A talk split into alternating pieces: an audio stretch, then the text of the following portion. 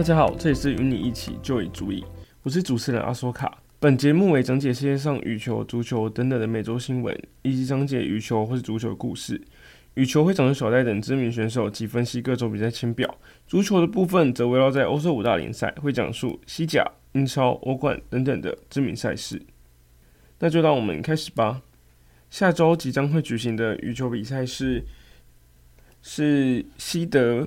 莫迪羽球国际赛，它是位于印度的比赛，是超级三百赛，等级比较低，但其实这次比赛中有许多的台湾选手参加。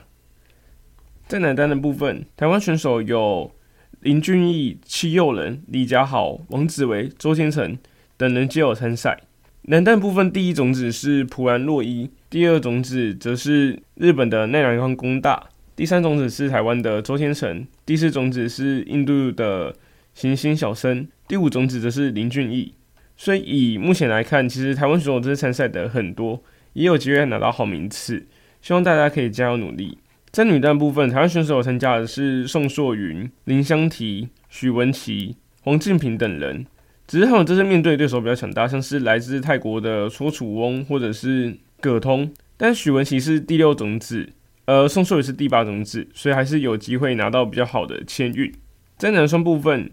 有参加的选手也比较少，但是也有邱湘杰与杨明哲，或者是卢正跟陈奕瑞，还有林玉洁跟苏立伟。只是这次没有台湾比较前面的选手参加，像是李方仁、李方志或者是。张克启、柏里维也没有参赛，所以这是第一种子是来自日本的宝木小林组合，第二种子是英国的本莱恩跟肖文迪，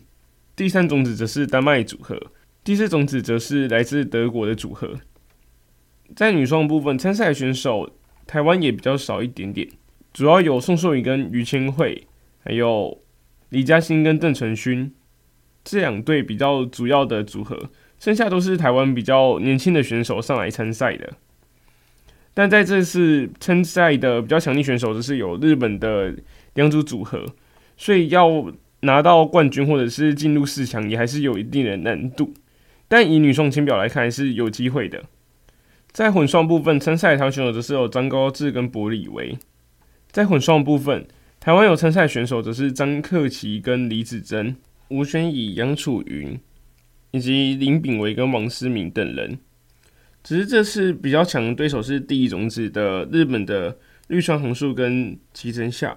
还有第二种子的印尼组合，跟第三种子的山下公平组合，还有第三种子的日本组合，这几位都是比较强力的选手。所以这次的印度三百赛来看呢，因为台湾派出的选手比较都是还在成长期的选手，并不是冲击奥运选手。所以这来看，可能台湾战绩并不会像之前比赛一样那么好，因为其实也有蛮多国家也是派就是还在成长的选手去打比赛的，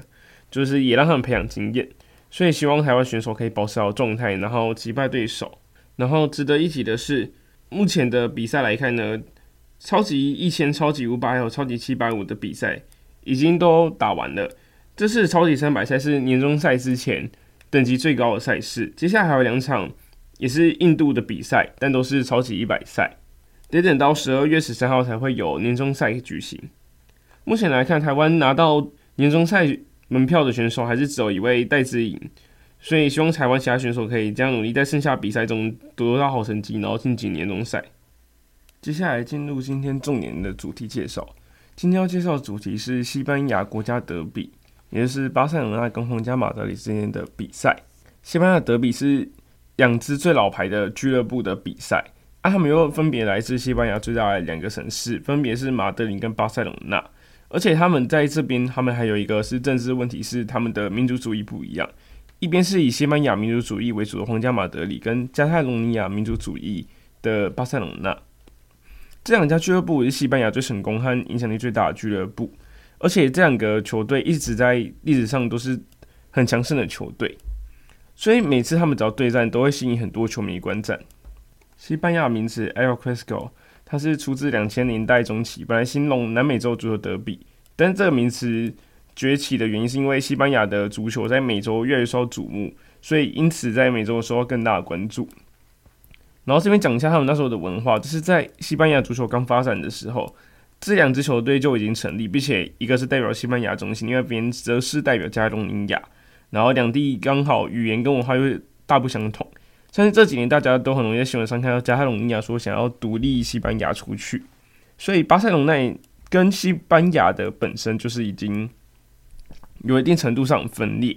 然后在两千年代三十，然后在之前有一个独裁者叫做法兰西斯科·弗朗哥，他是皇家马德里的球迷，然后他那时候也是成为了西班牙独裁者，然后并且对巴塞罗那俱乐部实施封锁，甚至还有一些死亡威胁。他也是导致这两个球队在历史上结下深仇大恨的原因。他那时候的独裁统治已经引起很多不满，然后他要支持皇家马德里，然后去打压他的竞争对手。皇家马德里所在地马德里本身是政府的重地，尤其是在弗朗哥时期时候。然后那时候他也是成为了保守派的代表。另外一方面呢，西班牙他们目前现代史最重要的政治主义，像是共和主义啊、联邦主义，甚至还有社会主义，在引进西班牙之后，巴塞隆那是最主要都是在这边的。那时候不管是衣着哲学还是艺术，然后只要通过巴塞隆那，很多地方都会觉得说，哎，这个是不错。他们有类似就是。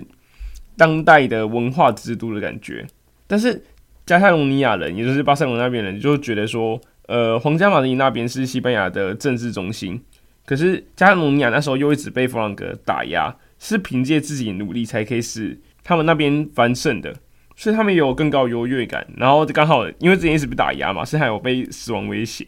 所以他们就觉得说，好像有一些深仇大恨，尤其是对西班牙的政府本身。啊，他们政府本身你可以。定义成是马德里，然后近年来德比呢，其实随着他们两队实力都在不断增强，他们交织其实蛮多的，因为他们不管在联赛啊，或者是欧洲冠军联赛，甚至是西班牙本身的国王杯杯赛都会遇到，然后他们每次遇到时候，其实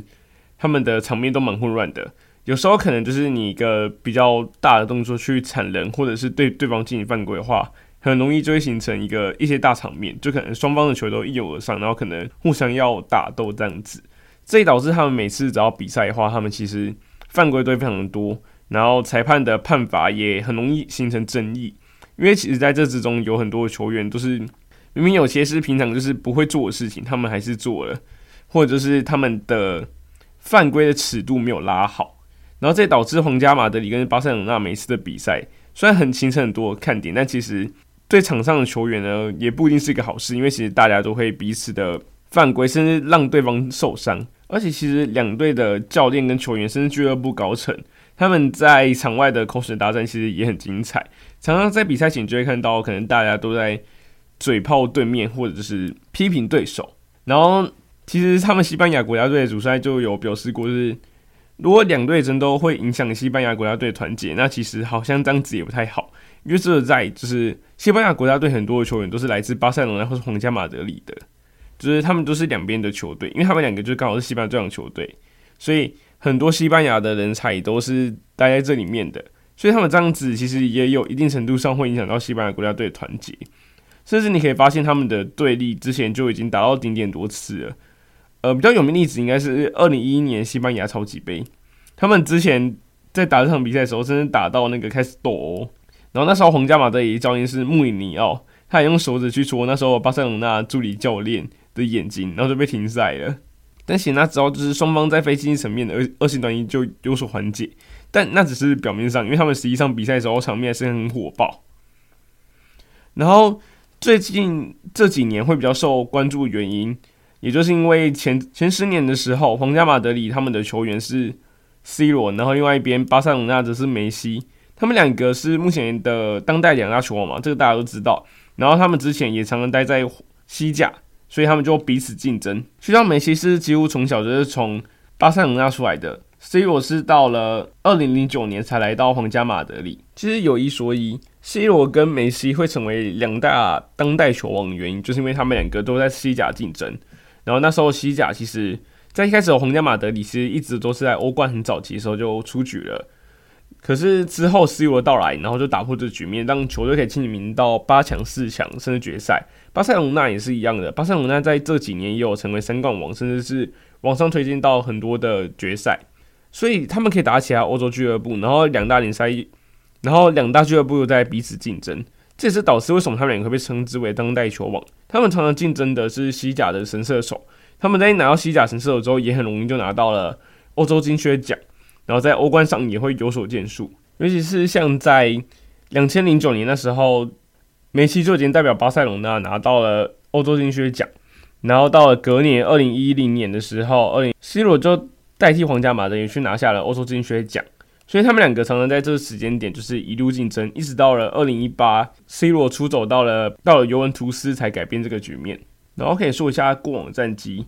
目前在西班牙德比中获胜最多其实还是皇家马德里，但其实他们两边的比赛还是有很长，就是也是巴塞罗那获胜，或是可能就是平局这样子。但其实就算平局，你还是会发现他们里面最多永远都不是他们得球数，则是他们的黄牌数，甚至是红牌数。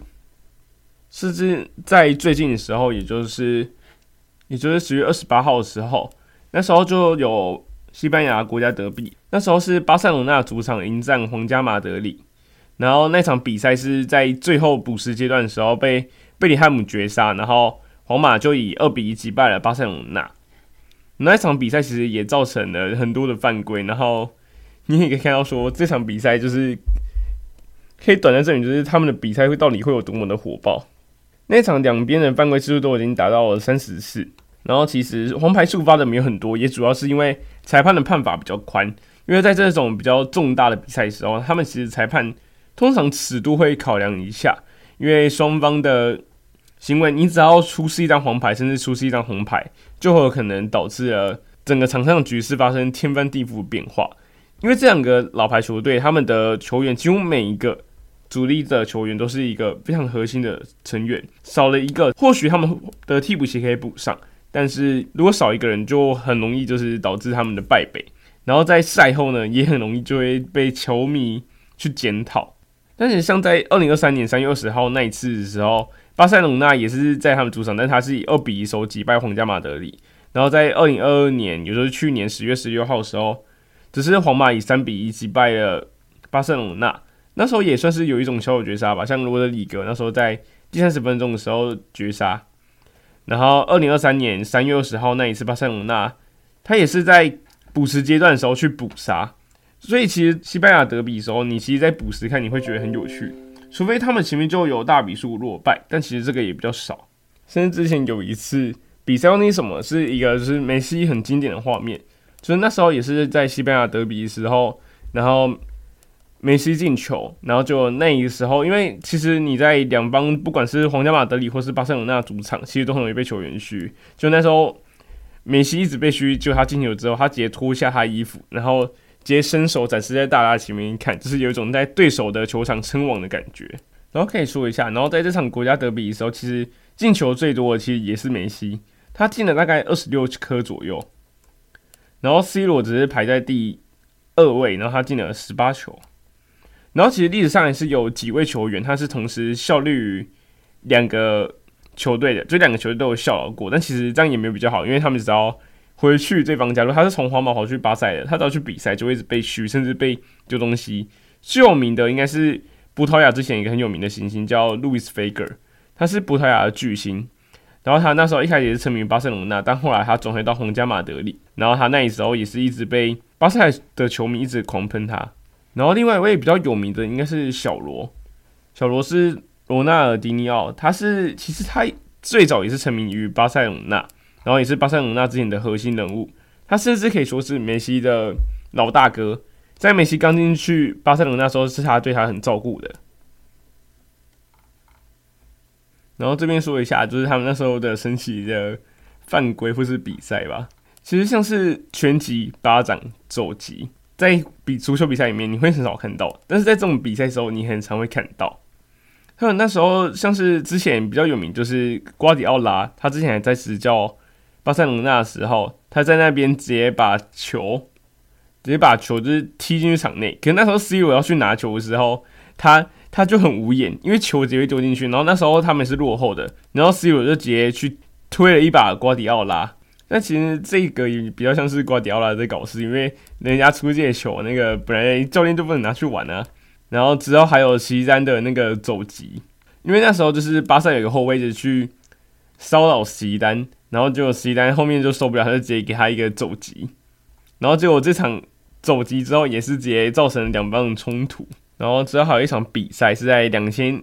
之后还有一场比赛是二零一零年的比赛。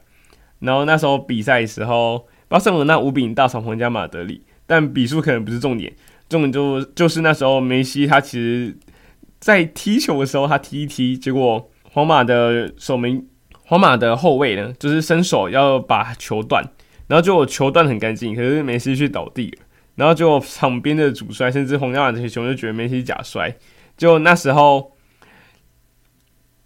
卡瓦罗。就是那个伸出脚那个后卫呢，他就直接在梅西面前架桌走，他就在梅西身前，然后直接对他进行肘击。但这个其实卡瓦罗应该要判一下犯规，但裁判走给梅西一张假摔的黄牌。所以由此可见，这一时候其实很多裁判视角都会偏向就是要更客观，然后甚至可能眼角要放大，因为很容易就有球员突然被犯规，而且也要注意一下就是自己的裁判的尺度。所以每一场比赛的时候，他们其实教练都会比较认真选一下，因为如果你派一个很明显就是会乱发牌，甚至是造成两边球迷不开心的，甚至是就是很明显以后在这场比赛里面比较偏袒某一方的裁判的话，那这这场可能就不太适合让他们来进行裁裁决，不然会引发非非常多的争议，甚至会影响到争冠。之后还有一个比较有趣的是在二零一一年四月二十一号的时候。那场比赛的时候，其实巴塞罗那输的，他一比零小输给皇家马德里。那个时候情形就是，呃，巴萨前锋跟皇马的后卫在争夺球权的时候，他们就跌倒嘛。结果那时候，皇马的后卫就先站起来，就他直接去踩了巴萨前锋的脚。哦，足球算是钉鞋啊，钉鞋会造成球员很严重损害。应该说，你只要踩下去，只要碰到，其实就很痛的。然后加上足球员的体型也都比较大只，然后体重也比较重，所以踩下去很可能，如果你踩的不好的话，对面是可能会受伤，就是导致他整条腿废掉，不然就是可能要休息好几个礼拜甚至几个月。那结果那时候皇皇马的其他两个人，然后就直接把那个倒地的那个前锋拉起来，告诉裁判说：“哦，没有啦，我们只是在闹着玩，这个前锋假摔而已。”就这样子就造成了两边非常激烈的冲突。甚至那个把他踩下去的那个后卫，他没有拿到红牌，但其实这样很不应该。然后还有一场比赛，然后那一场比赛就是刚刚有说到有一场比赛算是四比零皇家马德里那一场，然后还有一场比赛就是刚才有说到五比零，然后梅西被走的那一场比赛。那场比赛到结尾的时候，就是已经补时阶段的时候。巴萨已经取得了五颗进球，然后大家都觉得说这场比赛到此为止，然后结果接下来呢，梅西在中场重新开球之后又获传球，然后就他继续快速推进，因为那场比赛其实梅西是没有进半颗球的，然后结果他想要打进他的这场比赛中的一颗进球，就这样对皇马来讲五五比已经够羞辱了，就他想要进球就取得六比零七比零的话，皇马其实那边就是很愤怒。结果他们那时候的后卫拉莫斯就直接报复性直接怒摔梅西的左腿，然后结果两方球员又冲了上来，结果那一场混乱之中，那个拉莫斯又出手直接打了那时候巴萨的其中一个后卫脸，然后结果另外一个来讲话的哈维也被打一巴掌，然后就是变成说巴萨每个球员都被打一巴掌之后，裁判就直接发红牌，然后立刻结束比赛。不然那场打下去的话，应该会更激烈，可能就不止一个人。是要那个吃红牌的，然后接下来讲一下一个最有名的，他是在二零一一一二赛季的时候，西班牙超级杯第二回合的时候，那场比赛巴塞罗那三比二皇家马德里，然后结果冲突发生的时间是在第二回合最后一分钟的时候，巴萨已经领先一球了，然后他们已经准备要向他冠军了，然后这时候呢，巴塞罗那的一个球员叫法布雷贾斯，然后他就已经把球带到边线。结果皇马的后卫马塞罗就冲上来报复性的剪刀脚残球，就这样子剪刀脚残球，其实在足球里面是很严重的犯规，因为对方会受伤，而且很可能很严重，所以这个又引发两方球员的冲突。就场面混乱同时，就说到刚刚有人用手指说别人嘛，穆里尼奥就是在这场比赛中用手指去攻击巴萨的助理教练，而且穆里尼奥还在转身之后直接对着刚刚跌倒那个人，而且穆里尼奥还对那个他攻击那个教练直接露出嘲讽的笑容，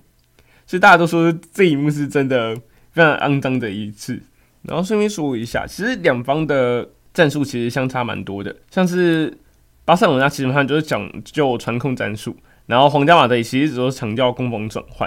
所以在这之间，其实他们也算是两个战术彼此的打法不同，所以他们的每次比赛其实也是看其实彼此教练的战术，或者就是他们其他的不同的东西。然后其实到目前为止，其实巴塞罗那跟、皇家马德里他们彼此竞争还在持续当中，所以每次只要看到他们比赛，其实都还是会很期待，就是双方的大战。只是这几年来看下来呢，其实巴塞罗那都会是小胜。因为皇家马德已经不如以往的强势，两边都算是有点进入重建期了。尤其是皇家马德里，他目前还缺少一个正统九号中锋。然后在巴塞隆纳部分，他们的前锋甚至后防都还算有所需要补充，因为两方都需要更多的球员。但是在这之中呢，巴塞隆纳其实比较弱势，因为他们目前的经费来看，他们已经没有像以往那么多钱，他们负债很多，所以对皇马来讲反而是一个好事，因为皇马他们的。金钱其实控管的蛮得意的，其实他们金钱控管蛮失意的，所以他们比较不会有负债的问题。而且你如果要签球员的话，目前巴塞只能给予他低薪，甚至只有免签的球员。所以除非是为了荣耀，不然要赚钱的话，其实很多球员是不太愿意来到巴塞罗那的。至于皇家马德里部分，其实他们一直都可以用重金去吸引很多人才，像是今年的贝林汉姆，不然就是在这之前的卡麦文加。也都是被重金，甚至皇家马德里本身招牌所吸引，然后世界上也有很多的球员，他们都很希望获得马加尔，获得这两家俱乐部的赞赏，甚至得到出场机会，甚至是来到皇家马德里。但其实很遗憾，就是你会发现有很多的球员，他们都是皇马的，但他们只出生于他们的青训部队，之后他们就已经被交易到各个地方了，像是目前兵工厂队长厄德高，或者是大巴黎的后卫后卫哈基米。这几位球员都其实都是出身出生于皇家马德里的，但事实上他们都没办法得到出场机会，因为你会发现在皇家马德里巅峰的时候，很多球员要抢那些真正取的位置已经很少了。然后如果你要当候补，你会担心你的出场时间不够。哦，最近还有一个很有名的球星，就是皇家社会的久保建英，他也是从皇家马德里出来的。只是很遗憾，就是这些球员他们都会在别的地方发光发热，因为他们很遗憾，就是没有办法在皇马。去取得更好的成绩，甚至得到出场机会。这由此也可以见到这两个国家、这两个球队，他们彼此间的荣誉性，还有他们的竞争力有多高。像刚刚提过的厄德高，他就是因为他在皇马的时候，他刚好遇到了典礼三中场，有的是莫德里奇、托尼克罗斯还有卡塞米罗组成的三大明星中场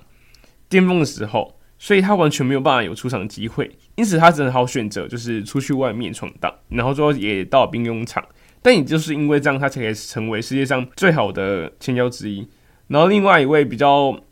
可惜的是路易斯·迪亚斯，路易斯·迪亚斯他目前已经在皇马阵中，然后他是饰演的位置是前腰。这位球员可的地方是因为他之前已经外借三年，然后都是借给 AC 米兰，而且他只要是外借的时候，他基本上就是 AC 米兰的主力。但很遗憾是，这个赛季因为皇马走了蛮多球员，他们急需补充，所以他也把他买了进来。但同时被买进来的还有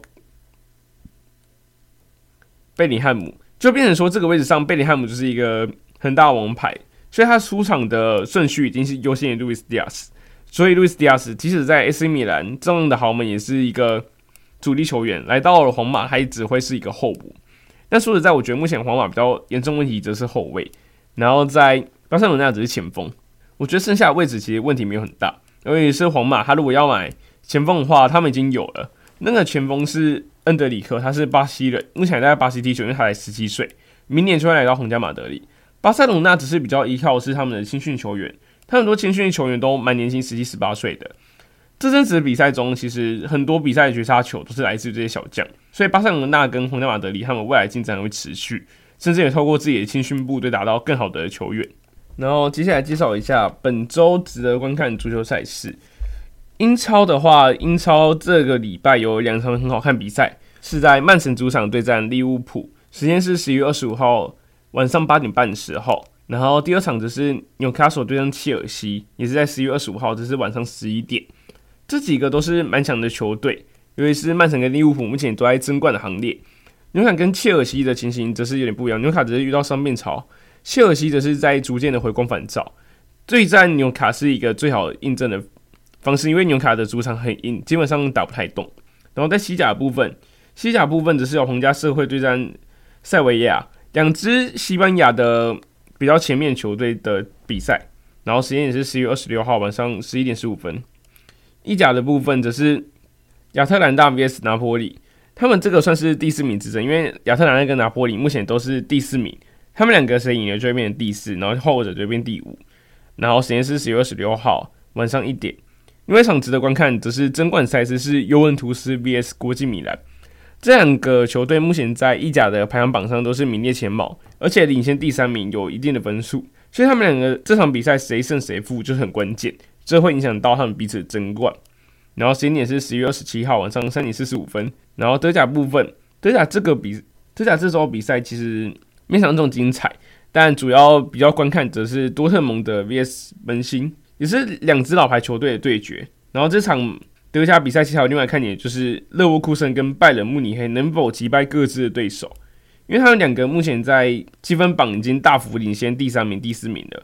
分差达到了五分，所以他们两个目前也都保持不败，就看谁能延续这个记录下去。然后刚刚讲到国米，其实也是一样情形，国米跟尤文图斯也领先第三名，大家达到六分，所以其实分差都差了蛮大的，就是看谁可以一路保持下去。然后西班牙的看点则是。他们的黑马吉罗纳能否继续保持，然后可以继续领先皇马、巴塞罗那，甚至把这一竞技。英超就是曼城跟利物浦算是一个两方的较量吧。这场如果曼城赢的话，他可以继续保帮手；可是利物浦赢的话，就会变利物浦榜首，因为他们现在目前都是一二名。然后当然也要小心，就是两方如果平局的话，很容易就被兵工厂甚至热刺超了过去。那以上就是我们节目啦，谢谢大家的观看，我们下次再见，拜拜。